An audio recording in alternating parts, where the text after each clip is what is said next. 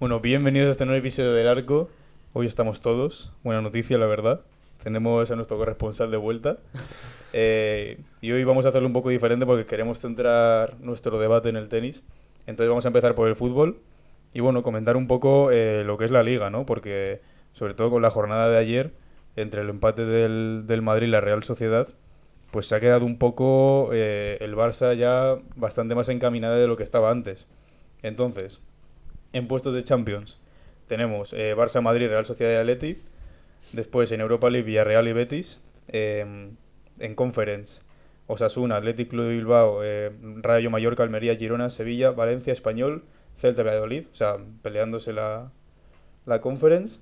Y después en el descenso, Cádiz, Getafe y Elche. La cosa aquí está, que es que hay que hablar un poco del, del descenso. Porque mm, desde la Almería, que está Un décimo. un, sí, un décimo, hasta el Getafe, que está decimonoveno, hay cinco puntos.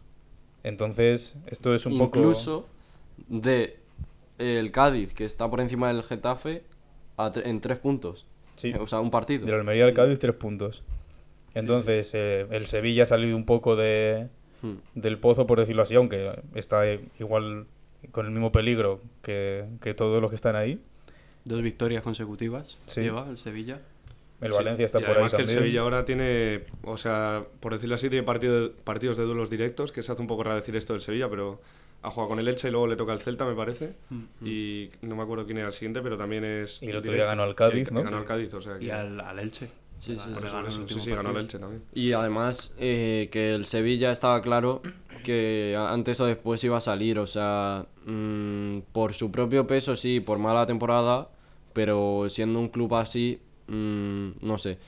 Yo veía que se... Igual que el año pasado, estaba peleándole la liga hasta el final al Madrid y yo veía que se iba a caer porque al final equipos así, si no eres el Madrid, el Barça o el Atleti en los últimos años, te caes en la lucha por la liga, pues aquí al contrario, en la lucha por el descenso, un equipo así como el Sevilla mm, también podía crear dudas, porque también te puede crear las dudas de no estar ahí nunca y si empiezas a, mentalmente sobre todo esos equipos es lo, lo que más duro lo llevan porque mm, al final pierdes partidos y tienes que jugar la jornada siguiente pensando que si no ganas eh, te vas para abajo y si pierdes eh, la siguiente jornada igual, igual y al final eso te machaca mentalmente. Pero yo creo que el Sevilla tiene buenos jugadores como para no estar en descenso ni mucho menos, obviamente. De sobra. Luego o sea, la- también... básicamente, mm, solo decir una cosilla más del Sevilla. O sea, ahora que se ha acabado con el rollo este del Mundial se hace un poco raro, pero que ahora se ha terminado la primera vuelta. eh, yo creo que el Sevilla, de cara a esta segunda vuelta, mm, de- no debería tener muchos problemas, como dice Jorge, en el descenso, pero mm, básicamente lo importante para el Sevilla ha sido salir de ahí.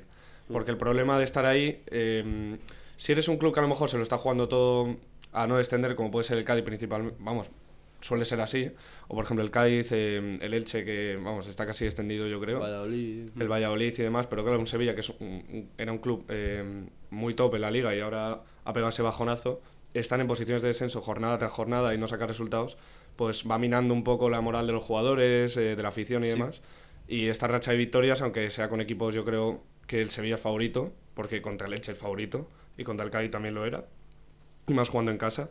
Eh, yo creo que el Sevilla, yo al menos, inclu- incluido el partido de Copa, aunque cayera eliminado, le estoy viendo mejoría en el juego. Sí, pero sí es cierto que mm, es indudable los síntomas de mejoría del Sevilla, pero al hilo de lo que vamos a hablar ahora, en esta lucha por, por la permanencia hay grandes clubes también que no son a priori a los que el Sevilla solía ganar de antaño.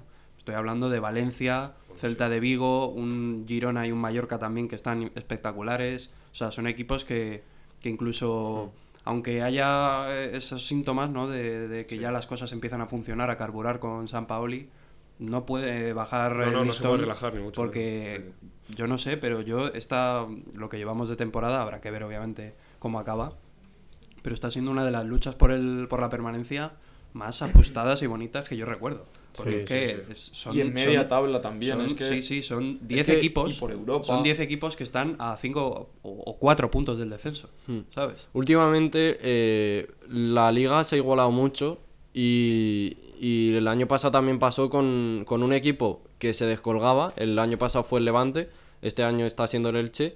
Y al final la permanencia, años atrás, era a lo mejor de veintitantos puntos. Ahora estamos viendo que o consigues 37 o por ahí o no Sí, te sí, sí. salvas. O sea, la- el límite normalmente suele estar en los últimos años en 34 o 37 puntos. A mí me da la sensación que la liga se ha igualado mucho por la parte baja, media, Media- de la tabla, por la baja, parte sí. media de la tabla, y se ha desbalanzado bastante más en la parte alta. Porque ahora, por ejemplo, eh, es Madrid-Barça esta temporada. Bueno, la Y Real. el Barça se ha escapado ya La Real, el Barça ya está a 5 puntos. Ahora, ahora arriba están eh, el Barça descolgado, luego eh, Real Sociedad y Real Madrid más o menos cerca, luego a 5 puntos está el Atleti en el cuarto puesto, que eso yo, yo creo que va a ser el, el resto de la temporada va a ser así, la lucha por a lo mejor si el Barça se descuelga más, el Barça seguirá solo, luego la lucha por el segundo puesto a priori y luego la lucha por, por el cuarto puesto de Champions entre eh, Atleti, Villarreal, Betis, Athletic, bueno, Athletic Club está lejos, Osasuna también, Mm, sí. que está También. a 6 Osasuna- puntos. Osasuna está a 3 de. Europa League, a 6 de Champions. Y luego Villarreal y Betis ya están empatados. En, Sí, en Claro, digamos sexto. como que Europa, media tabla y descenso está todo igualadísimo. Sí, Sí. Lo que está ya más eh, descolgado es en, en la cabeza de la liga. Pero es que a partir de- del, del Mallorca, que va décimo con 25 puntos, el resto están muy igualados, a una diferencia de pues Sí, lo, es que, lo que decías tú, Angüe, al principio, de 5 puntos. Es que como hay, mucho. hay cuatro equipos. Mira, Valencia que está el decimocuarto, Español, Celta y 20 Valladolid puntos. en 20 20. puntos todos. Sí, Que son Luego, los equipos y justo Girona- encima del y descenso. Sevilla con 21. sí, sí. Sí, de- del undécimo para abajo me sé los equipos de memoria porque yo soy, soy de aficionado del Getafe. Haciendo cuentas. Y todas las jornadas y viendo el- lo que estamos viendo en Getafe, hay que hacer cuentas porque ya es que vemos que si esto no cambia, Que a, es todo esto llevan cuatro, cuatro derrotas consecutivas. y viene el Atleti, bueno, tenemos que ir al Wanda, luego va a Valencia, viene Valencia aquí, o sea, va, se vienen jornadas duras que como ganen los de delante ya se puede descolgar, esperemos que no, bueno, espero que no. Bueno, Y- está, está por ahí el Cádiz, eh, que igual os echo una mano también. No, pero eh, otra cosa que quería comentar de lo- estos equipos de abajo es que se ve que, igual que el Sevilla decía que a lo mejor no han estado tanto ahí, equipos como el Cádiz, que decía Álvaro, el Valladolid, eh, equipos así que están abajo, pero salen con todo cada partido y se nota que están ahí, que quieren salvarse. Pero es que el Getafe tiene muy buenos jugadores y de hecho diría de mm, debería de por plantilla estar del décimo para arriba, por plantilla y por presupuesto y no es que no no no sé, es un equipo como que quizá también en esa parte eh, son jugadores que no están acostumbrados a eso. Porque a lo mejor la planificación de plantilla o lo que sea está mal hecha y, y no están acostumbrados a estar mm, en descenso y, y no tienen A ver, esa que- fuerza, esa no salen con esa rabia o no sé. Es como Lo que está claro- Sí, no sé. Lo que está claro es que el sistema de juego a muchos jugadores que hay en el Getafe obviamente les viene fatal y les merma para su, para su rendimiento. Porque vemos jugadores, por ejemplo, Unal arriba, que es que mm, con el sistema de juego de, de Quique es que prácticamente le vemos al solo en ataque. no le llegan balones casi, lo poco que crea se lo crea él solo Y- por y es balones que largos. Siempre o lo hablamos, es que el Getafe eh, es que es prácticamente el equipo que mejor se ha reforzado Sí, en sí, este sí, mercado, bueno, en este mercado, en el en el mercado de, de verano. verano. Mm. Entonces, mm. Con, ju- con jugadores, bueno, Borja también está ahora jugando bastante mejor, pero que es un equipo que yo veo al Getafe como un equipo sin rumbo Mm. y que es que no sale a jugar a nada. Es que lo que me preocupa es que eso, que es un equipo como sin alma y lo que decía, Cádiz mm, también, mm, aquí una pullita al entrenador del Getafe, que eh, por ejemplo el Cádiz se nota que tiene un entrenador con carácter, que es el eh, Sergio, que está acostumbrado a estas situaciones y que también, por ejemplo el otro día el Cádiz, un partido crucial contra el Mallorca, que también se está, está ahí en esas posiciones, y sale y mete dos goles en la primera parte y ya deja el partido medio sentenciado. el Valladolid igual luchando hasta el último minuto contra el Valencia y metiendo un gol en último minuto que le hace salir de los puestos de descenso. Todos salen con, con alma y con ganas de salvarse, entre comillas, y el, el Getafe parece que, que sigue ahí. Yo es que esa es la cosa. La sensación que tengo jornada tras jornada con el Getafe, de, de los partidos que he visto, es esa. Eh, yo creo que mm, coinciden varias cosas. Eh, tal vez eh, yo creo no solo que es una obviedad, que los jugadores que tiene el Getafe están hechos para otra idea de juego, para mí. Eh, jugadores, yo que sé, por ejemplo, mm, el mismo como habéis dicho, Luis Milla, por ejemplo, se me ocurre también. O sea, yo creo que es un equipo que está hecho para jugar más arriba. Yo no digo a lo mejor un estilo Villarreal, de presión alta y demás, pero sí un, un equipo para salir más adelante en bloque. Un equipo que no salga desde el minuto Claro. uno a defender. Claro, pero es que. O al empate a es que el. Getafe. Más Esa es la cuestión. Yo creo que no sale a defender el Getafe. Yo a veces tengo la sensación de que el Getafe sale a ver. ah, sale como a ver qué pasa. Sí, O sea, sale como- a ver qué especulando. pasa. Sale especulando. Sí, sí, la sí, mayoría sí. de los partidos sale especulando. Por eso digo que es un equipo no se que, que no tiene sin rumbo, que no Mm. tiene idea de juego, que simplemente va a improvisar lo que puedan hacer, lo que salga. eso, claro, yo ahí la duda que tengo es si esa, que yo creo que no, que no creo que esa sea la idea de Quique, o es que los jugadores no acaban de tener ese ese vínculo con el entrenador suficiente como para creerse la idea de juego, o que ya está desgastado y demás. Eh, que esto, mm, bueno, no es nuevo, ya lo hemos hablado mucho de la continuidad de Quique como entrenador del Getafe, que ya veremos a ver lo que pasa. Yo creo que el partido del Valencia es clave, no solo por las posiciones y demás, sino por, Sí, está claro que, que en el Wanda, o sea, esta semana no iba a haber un cambio de entrenador porque no vas a poner a un nuevo entrenador en el Wanda. Y, bueno, en el Wanda, en el Civitas. Eh, y, y eso, y sí, la verdad es que el, el partido aquí contra el Valencia va a ser clave. Y que por cierto, el Valencia no está nada bien tampoco, que creo que desde después de la vuelta del Mundial no ha ganado. No ha ganado ni uno. Efectivamente. Y ya sabemos en Valencia cómo son las presiones también por parte de prensa, aficionados, que siempre que hay una mala racha, hay, vamos, que son de, hecho- los, de los aficionados más exigentes de la liga. Bueno, Claro. es que, a ver, hace. mm, Relativamente sie- poco. Siete años, cuando se hablaba de el tema de Paco Ayestarán, 2016 y todo esto, ya se decía que era una debacle que el Valencia fuera eh, decimotercero y ahora es que está a tres puntos de descenso, a Sí, dos. sí. Y es más, le preguntaban a Gatuso el otro día Justo y decir. claro, ya a raíz de esas declaraciones que son unas completamente imparciales, porque le preguntaron si, si creía que el Valencia iba a descender Sí, a ver, ahí qué va y dijo, obviamente Gatuso dijo, yo no sé, yo no sé leer el futuro. No soy sé- mago. no soy mago y no sé lo que va a pasar, ¿sabes? Y eso ya, pues obviamente, lo que dice es una afición exigente, una prensa muy martirizadora, pues ya diciendo, el Valencia, ojo que... que- Bueno, a ver, es que la, la clasificación lo dice también. Hmm. Está, obviamente es un equipo que aspira, el año pasado eh, finalista de Copa, es un equipo que aspira a jugar Europa, a estar en conference como mínimo, como minimísimo. Y que esté tan cerca del descenso, pues claro, es un poco como con el Sevilla, muy parecido. Por eso esto se podría decir Justo. también que esto también le da más chicha a la, a la lucha por la permanencia, porque hay equipos grandes. Sí. Porque es que están, así estaba mirando de primeras, equipos así que están no están tan acostumbrados a, a estas zonas, el Español, el Celta, el Sevilla y el Valencia. Mm. Y ya son cuatro, que tienen los mismos puntos, casi, Sí. a un punto de diferencia. Y luego, obviamente, los de toda la vida, que siempre están por ahí. O sea, va a estar bonito a lo largo de esta temporada, va a estar bonita esa lucha por la permanencia. Y, y eso, que si el Barça se descuelga, pues yo creo que la- la- el atractivo que va a tener esta liga va a ser obviamente la, Los la puestos de descenso. exacto. Sí. Ya para cerrar, decir un dato que me has dicho antes de lo del descenso del Elche. Y es que, bueno, están con 6 puntos ahora mismo. Que, bueno, claro, si acaban así la temporada sería récord absoluto. A, a 14 puntos de la salvación. no han ganado un partido. Eh, sí, a 14 Sí, puntos sí. de la salvación. Pero la cosa está en que el equipo que descendió con menos puntos en la historia de la liga Mm. son 13, que fue el Sporting de Gijón Fíjate. en la 97-98. Y a mitad de temporada, llevando 6, quedando la justo la mitad de temporada, llevan la tendencia de hacer 12. Pero si hacen, si hacen lo mismo, sería récord. Y Sí, no, es la tendrían peor, no es la peor primera vuelta desde hace no sé cuántos años en Liga, o algo así me suena. Seguro. Seguro.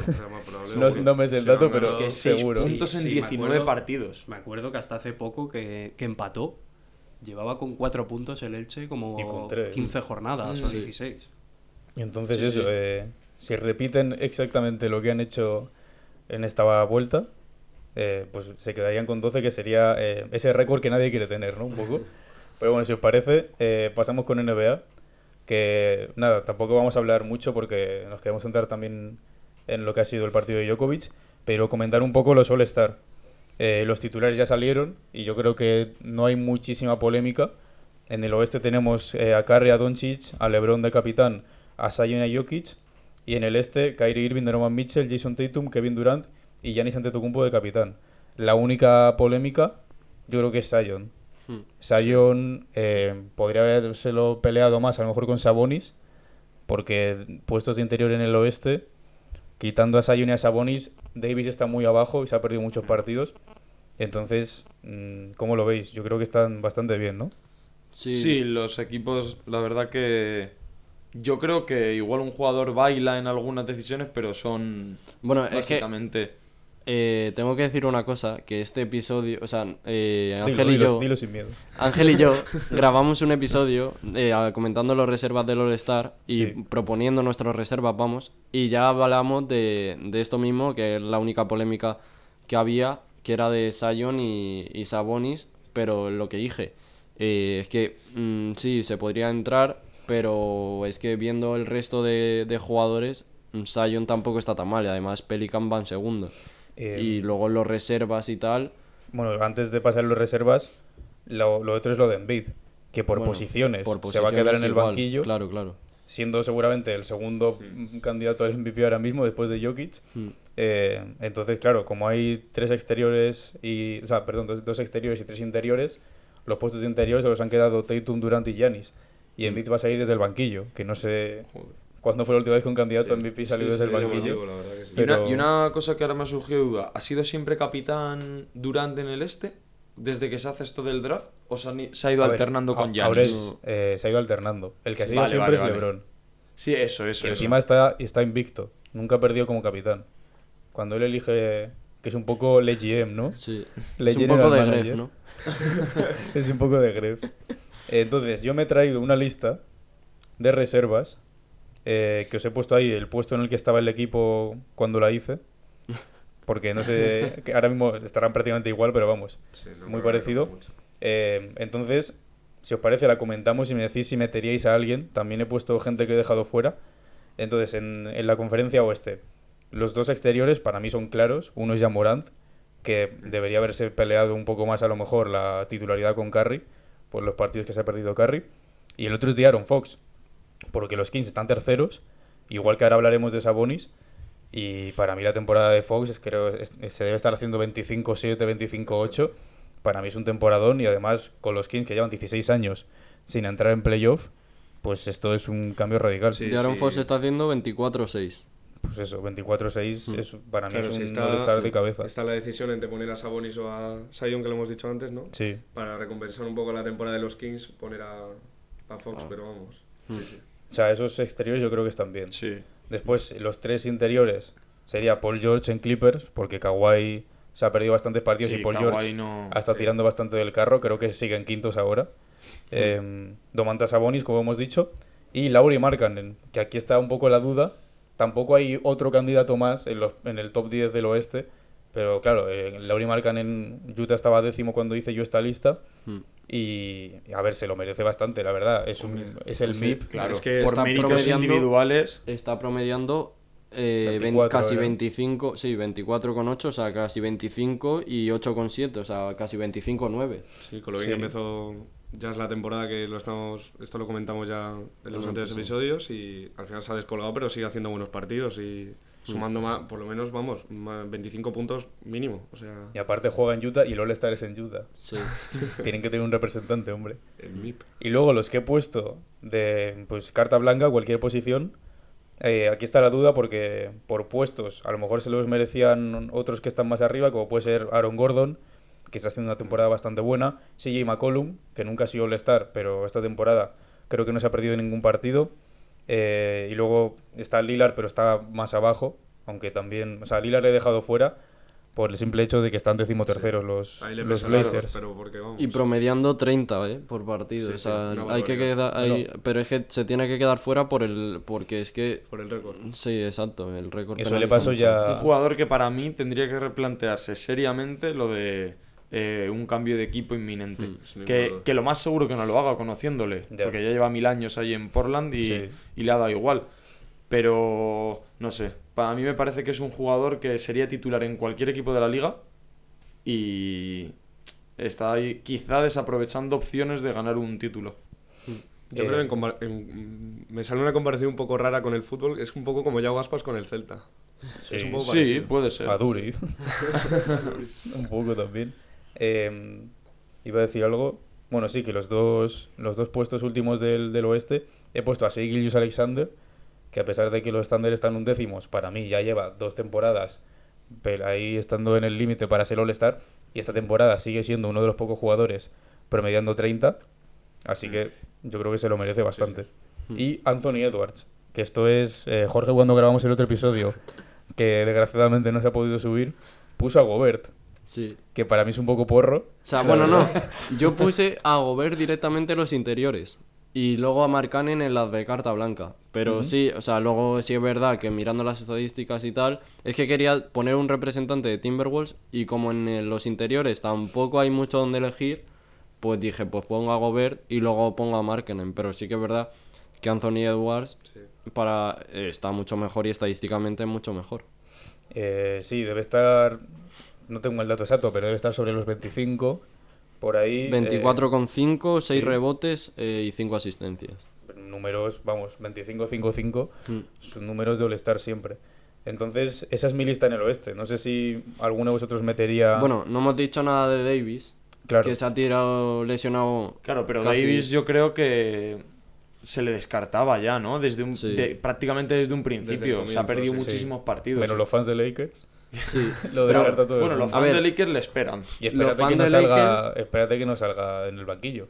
Porque ha estado tercero en las Es votaciones. ¿eh? los fans de Lakers y la gente que no vea asiduamente NBA y no sepa que está lesionado, Claro, ve las estadísticas y ve que lleva promediando un 27-2, 12 rebotes y 3 asistencias y dice, ¿cómo no un tío que está promediando 27 o 28-12 no va a estar Pero en claro, Efectivamente, los- pero ¿cuántos partidos habrá podido de los jugar? 50 partidos habrá 20. jugado, habrá jugado 20. Claro, la mitad. 20 y Es que se ha perdido más de la mitad. Entonces, si en esos partidos ha jugado bien, pues normal que tenga esas estadísticas.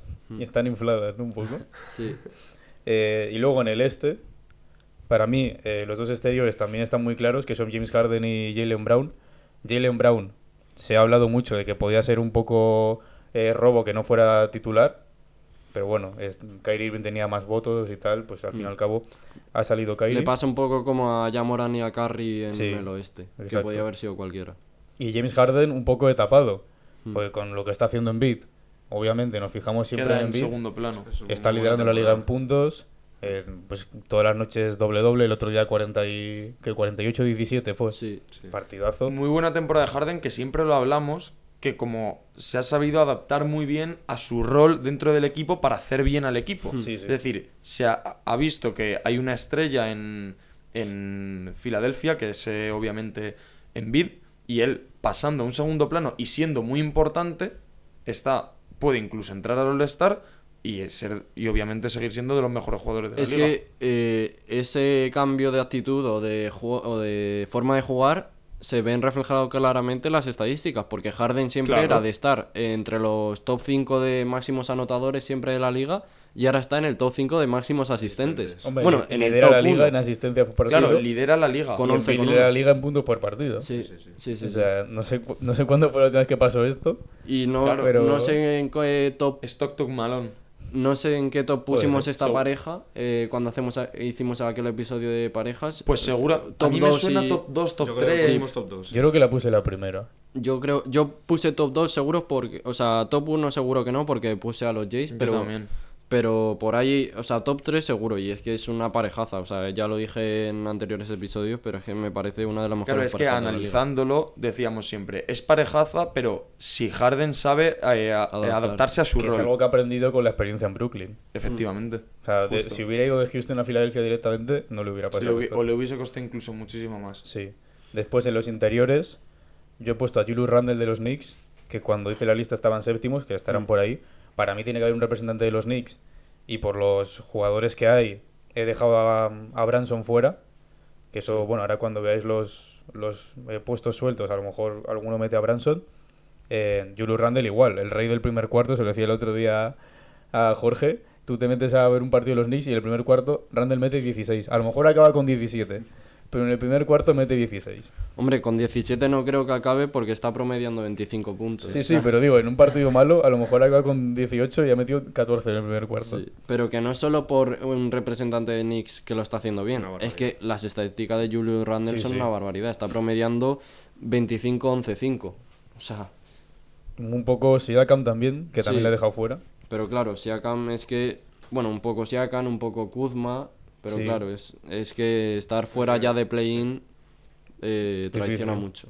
Después, Bama de Bayo también, porque Jimmy Butler se ha perdido bastantes, Bastantes. partidos. Mm. Miami ha remontado muchísimo. Han estado bastante tiempo de temporada, pues eh, duodécimos, undécimos, por ahí, por ahí. Están sextos ahora mismo. Todavía están un poquito de diferencia con Cleveland y Brooklyn. Pero Bama de Bayo, seguramente uno de los mejores defensores de la liga, top 3. Y también se ha hecho bastantes partidos de 30-10, que es algo que se le pedía mucho, porque era muy inconsistente con la anotación. O sea, no te podía asegurar hacerte 20, o te hacía 7, o te hacía 32, Sí. entonces era un poco raro. Está promediando un doble doble de 20 puntos, con 20 Ujú. puntos y 10 rebotes. O sea que sí, ya lo hablamos el otro día, que un poco entre Miami y Cleveland están como eh, entre las primeras posiciones del resto de conferencias. Sí. Porque en el top 4 del este, entre Milwaukee, Brooklyn, eh, Filadelfia y Boston, como que se van a disputar esas cuatro posiciones entre ellos y parece que de ahí no va a entrar nadie más. Pero como en el resto, entre Miami El primero de los Cleveland- mortales. Exacto. Entre Cleveland y, y Miami eh, están disputándose esa posición y en parte claramente por Vana de Bayo que ha mejorado mucho. Y desde el que desde que hicimos el que prefieres en TikTok, que Javi y yo elegimos a De Bayo, nos llevamos suculentas críticas, pero al final ha acabado. Sí, porque siempre, siempre se decía eso que ha dicho Anwe de, de Adebayo, que era un jugador muy inconsistente, pero esta temporada está demostrando que puede promediar esto, un doble-doble. Y luego el último interior es Embiid. Yo creo que no hay Sí, que bueno, comentar nada de Embiid. Nada. O sea, lo, que hemos habla- lo que hemos hablado ahora. los he puesto un poco en orden de alero a la pivot pivot, como Mm. los pondría yo. Y por eso he puesto a Embiid ahí, pero vamos. Si esto si lo reserva fuera en orden, Embiid sería el primero. Sí. Eso es clarísimo. Eh, y mis dos últimos puestos, yo he puesto Tyrese Halliburton, que hasta hace poco había jugado muy- todos los partidos y ha sido líder en asistencia casi toda la temporada. Y el éxito, por decirlo así, de Pacers hasta hace nada, porque ahora Pacers ha bajado bastante más, es por Tyrese Halliburton. Y para mí también se merece el All-Star. Hmm. No sé cómo lo veis. Sí, yo, Sí. yo creo que siendo eso, ca- el líder de, en asistencias casi toda la temporada hasta que ha llegado Harden y se ha quitado, le ha arrebatado el puesto, pero mm, me parecía que eso, lo que has dicho tú, eh, el año de Pacers tenía, venía motivado por un gran juego de Halliburton, sin duda. Sí. Yo le ponía MIP al principio Sí. de la temporada. Bueno, y, Pues está ahí, ahí, sí. y sí, de- yo creo que se lo va a pelear con, con, Con Mark Lauri Cannon. Markkanen, Sí. sí. Sí. Y el otro, el último que he puesto es Trey Young. Por el simple hecho, se lo, se lo decía el otro día a Jorge, que un jugador que está haciendo 28 puntos y 10 asistencias no se puede quedar fuera del All-Star.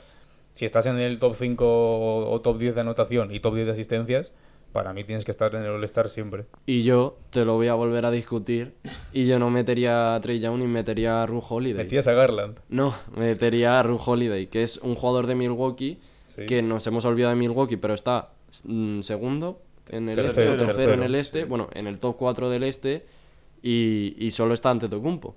Aparte de, o sea, en tu en las reservas que has dicho en nuestra lista, por eso ahí, por esa parte yo creo que es- el top 3 siempre va a tener mm, top 1 representantes, ¿no? seguro y top 2 y top 3 mm, deberían tener dos representantes en el All-Star. Y para mí, Ru Holiday, que de hecho la semana anterior fue jugador de la semana, mm, debería estar por Eh, delante de Trey Young. Luego, más gente que hemos dejado fuera, aparte de los que ya he nombrado.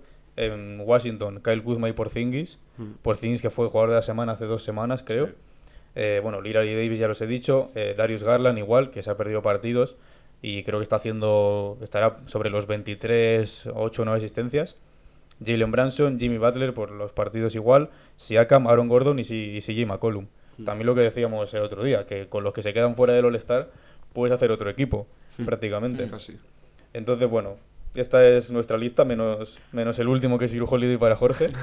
Veremos Eh, qué ocurre. A ver qué pasa. Y si el jueves parece, son las votaciones. El, jueves salen las votaciones. No sé si el miércoles grabaremos más a fondo NBA por todo lo de los árbitros y esto, Hmm, que sí, yo creo que toca tenemos un hablarlo. poco de lío.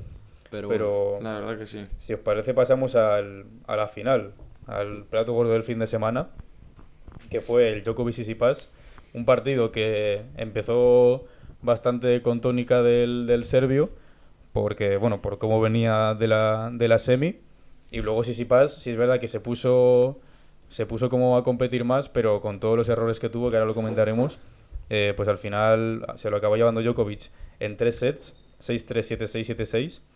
Eh, y lo que, decimos, lo que decimos, muchos errores forzados de Tsitsipas, yo creo que es lo más característico, que Sí. muchísimas bolas fáciles que se le iban a la red, eh, lo que le- os decía el otro día, que se le iban para arriba un montón. Sobre todo recuerdo voleas.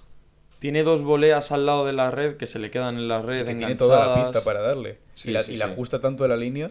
Si lo ¿Cómo, triste es cómo que es esto lo- lo, los errores no forzados? 22-42, ¿no? Eh, sí, 22-42 para Djokovic. O Lo sea, que iba a decir, ventaja Yo- para Djokovic. Claro, Djokovic tiene 22 y Tsitsipas 42. Sí. Al final, cuando haces 20 Sí, eh, claro. errores no forzados en un partido de Grand Slam Es que 20 contra son, Novak Djokovic, 20 son 5 juegos.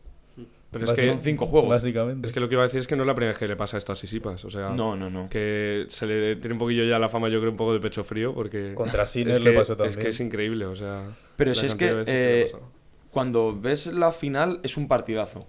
Sí, sí. Sobre todo en. el- bueno, obviamente, los dos eh, últimos sets son un- unos sets increíbles, de un nivel altísimo.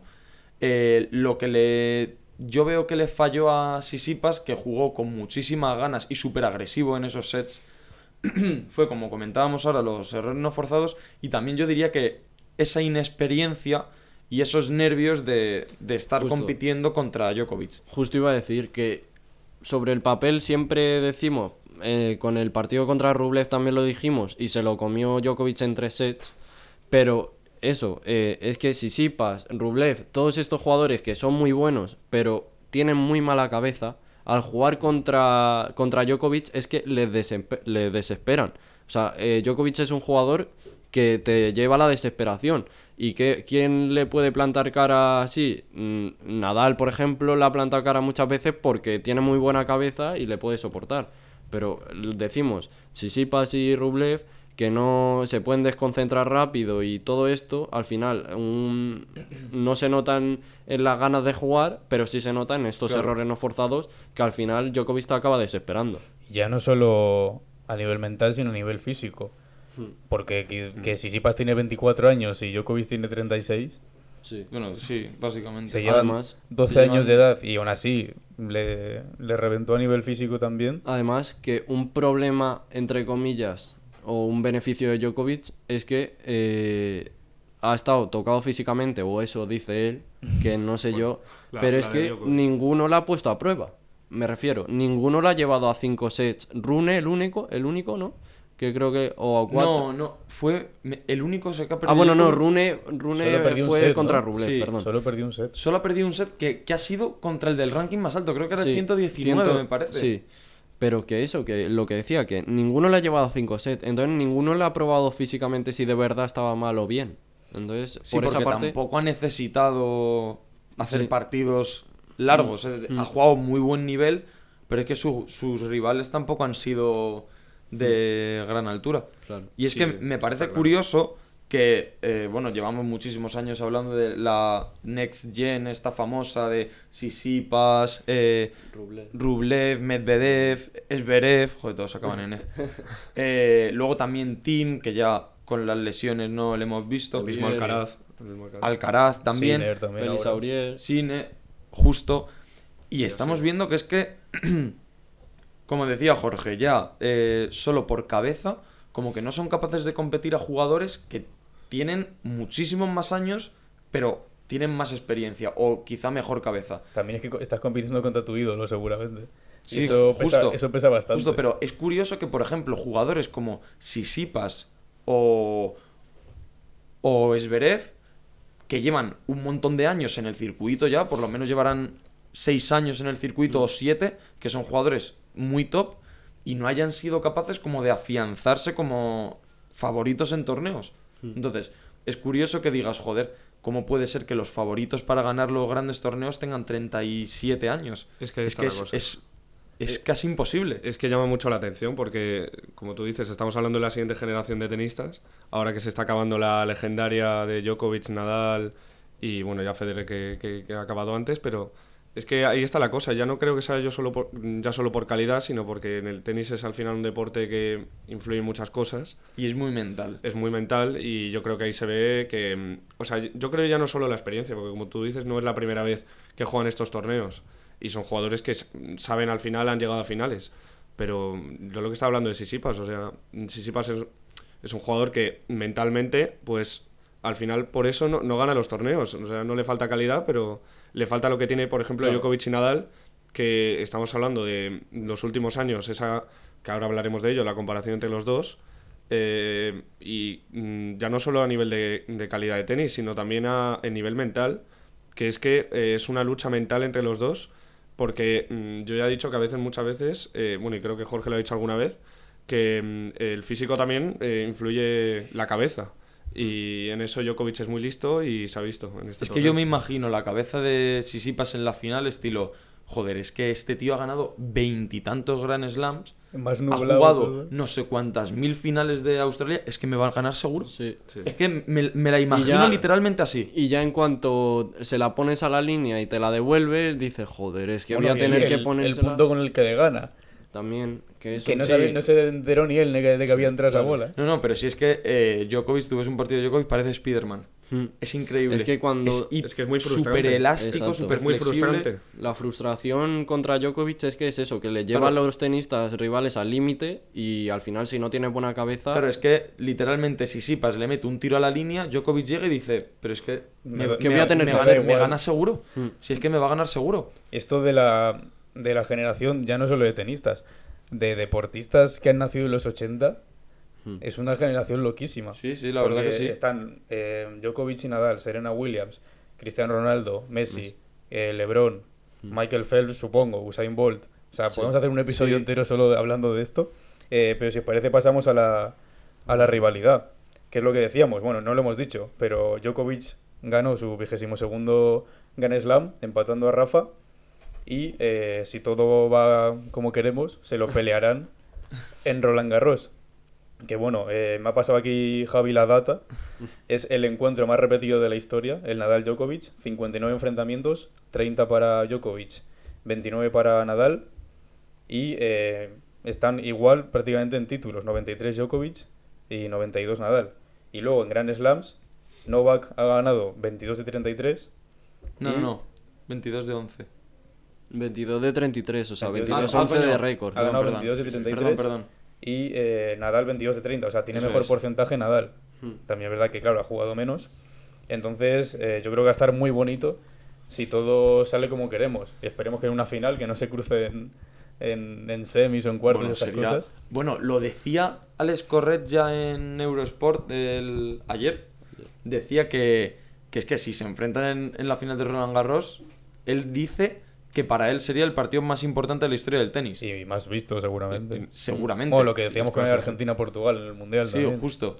Eh, A es ver que... si, si amañan un poco Sí, el a ver- sorteo de, a ver si de los cuadros. A ver si hace la de la Bueno, Supercopa de España. hacen la de Wimbledon todos los años. Las bolas calientes hacen. No, pero a ver, es que son datos increíbles, ¿eh? Y es que estos jugadores llevan mm, más de 15 años ya, peleándose todo. Entonces, es increíble que lo piensas y dices, joder, es que Rafa ganó su primer Grand Slam en 2005 y estamos en 2022, tiene 22 Grand Slam, 2023 ya. cierto, estamos en 2023 Javi no, Javi está en 2023. y, y van a luchar por su Grand Slam número 23. Es que es increíble. Entonces, eh, vamos, para no sé para vosotros, eh, pero para mí mm, yo creo que es la mejor rivalidad de la historia del deporte. Sí, es No un- del tenis, es un del deporte. Para es un dúo nosotros impresionante, sigue además. siendo mejor Rafa históricamente. Es que, Eh, claro, si nos fijamos en los datos. Ahora que la ha igualado, tiene un título más Sí. y esto. Así muy rápido, para terminar. Es que, es que influyen muchas cosas. O sea, Influye también que para nosotros Rafa es... es que. Está bueno. O sea, Rafa. Pero es si el cariño si- que tenemos. Si fueras de Finlandia, ¿quién dirías? Es que no me puedo poner esa situación porque no soy de Finlandia. Porque no soy millonario. Que no lo queremos decir. Complicado. No, a ver, eh, no sé, está claro, por ejemplo, que Rafa ha sido el mejor jugador histórico en tierra batida y luego Bueno, Djokovic ha sido el mejor jugador en pista dura. Y Federer en hierba, claro. Claro, pero, pero claro, eh, yo, sí que es verdad que Djokovic ha sido mucho más constante. Al, bueno, ya se ve que es el jugador que más tiempo está en número uno, que ahora vuelve. Eh, entonces ha sido mucho más constante en cuanto a lesiones y en cuanto a momento físico. Quizás Rafa ha sido más puntual de tener una lesión, volver y ganar. Y, y Djokovic ha sido más de mantenerse en el número uno y, se- y ir ganando. Entonces, eh, quizá en constancia gana más Djokovic, obviamente emocionalmente. Rafa. Con el corazón. Es, eh, yo creo que es eso. O sea, mm, a ver, eh, siempre está el condimento emocional, ¿no? Por decirlo así, de querer mucho a Rafa y demás. Pero vamos, eh, a mí lo que me da pena es con lo igualado que están, lo estamos viendo en los datos, con lo igualado que están los dos tenistas ahora mismo, eh, posiblemente, em, El final. claro, el final, al final vaya a Djokovic poner, por decirlo así, mm, ser un poquito más superior, pero simplemente por, por lo que estamos hablando de la tendencia que lleva Rafa ahora. Porque de lesión. Djokovic no parece en ningún momento que, eh, vamos, o sea, tendría que ocurrirle algo, que se vaya a lesionar. Vamos, si estaba lesionado en Australia, Sí. que vengan los Exacto, unicornios y me lo digan. exacto, exactamente. Porque es que ha sido impresionante. Es una máquina y, y no, no- vamos, no parece que vaya a flaquear y luego Nadal, pues a ver cómo llega. Y, y nada, pues a, a nivel de, como decía Javi, a nivel de torneos puntuales, yo valoro mucho en Nadal la resiliencia que tiene. Y yo creo que eso yo en mi vida he visto algo igual. O sea, de lo que llevo viendo tenis y no sé si se va a repetir. Eh, y vamos, en ese... Seguro que la rivalidad sí, ¿no? Claro. Son, son los dos mejores 100%. atletas de su, de su país. Sí. Sí. Para Sí, mí, sí. el, para sí, mí Nadal sin duda es el yo creo que 100%. sí. Sin Si de. Serbia se ocurre sí. alguien. No, no, no. No. Yo creo que Seguro, sí. 100% Jokic. Djokovic. Djokovic 100%. Mítico. No, y de- decía una cosa McEnroe, que es un jugador eh, histórico, Retirado, sí, retirado, que, que igual es la realidad. Que es que él no ve a Rafa teniendo más Grand Slams que, que Djokovic. Djokovic. Ya simplemente por lo que comentaba Álvaro de las lesiones. Es que es. mm, Te paras a pensarlo y siendo realista, obviamente con el corazón dices, bueno, está la posibilidad. Pero siendo realista, es que viendo a Djokovic cómo está jugando y que es muy polivalente en todas las superficies, Sí. es que dices, es que es prácticamente imposible. Es por tendencia. Yo respondiendo a tu pregunta, si es mejor Nadal o quién creemos que es mejor, para mí como tenista el top 1 es Djokovic, pero como deportista para mí el top 1 es Nadal. Claro, pero hay que entrar en, en juego ya valores, ¿no? Claro, exacto. Comportamiento, o sea, todo todo. esto. O sea, de, de pista de juego como tal, es mejor para mí Djokovic que Nadal.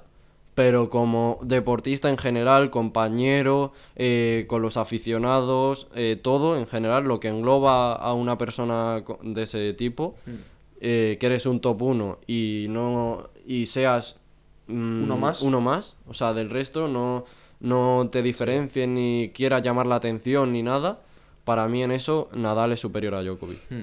Dicho esto, si os parece, vamos a dejarlo por aquí. Esperemos Eh, que Rafa se recupere y tengamos un Roland Garros, por favor. Creo que empieza en, en 119 días, si no me equivoco. Porque ayer Ayer dijeron, haciendo- ayer dijeron 120, así que voy 119.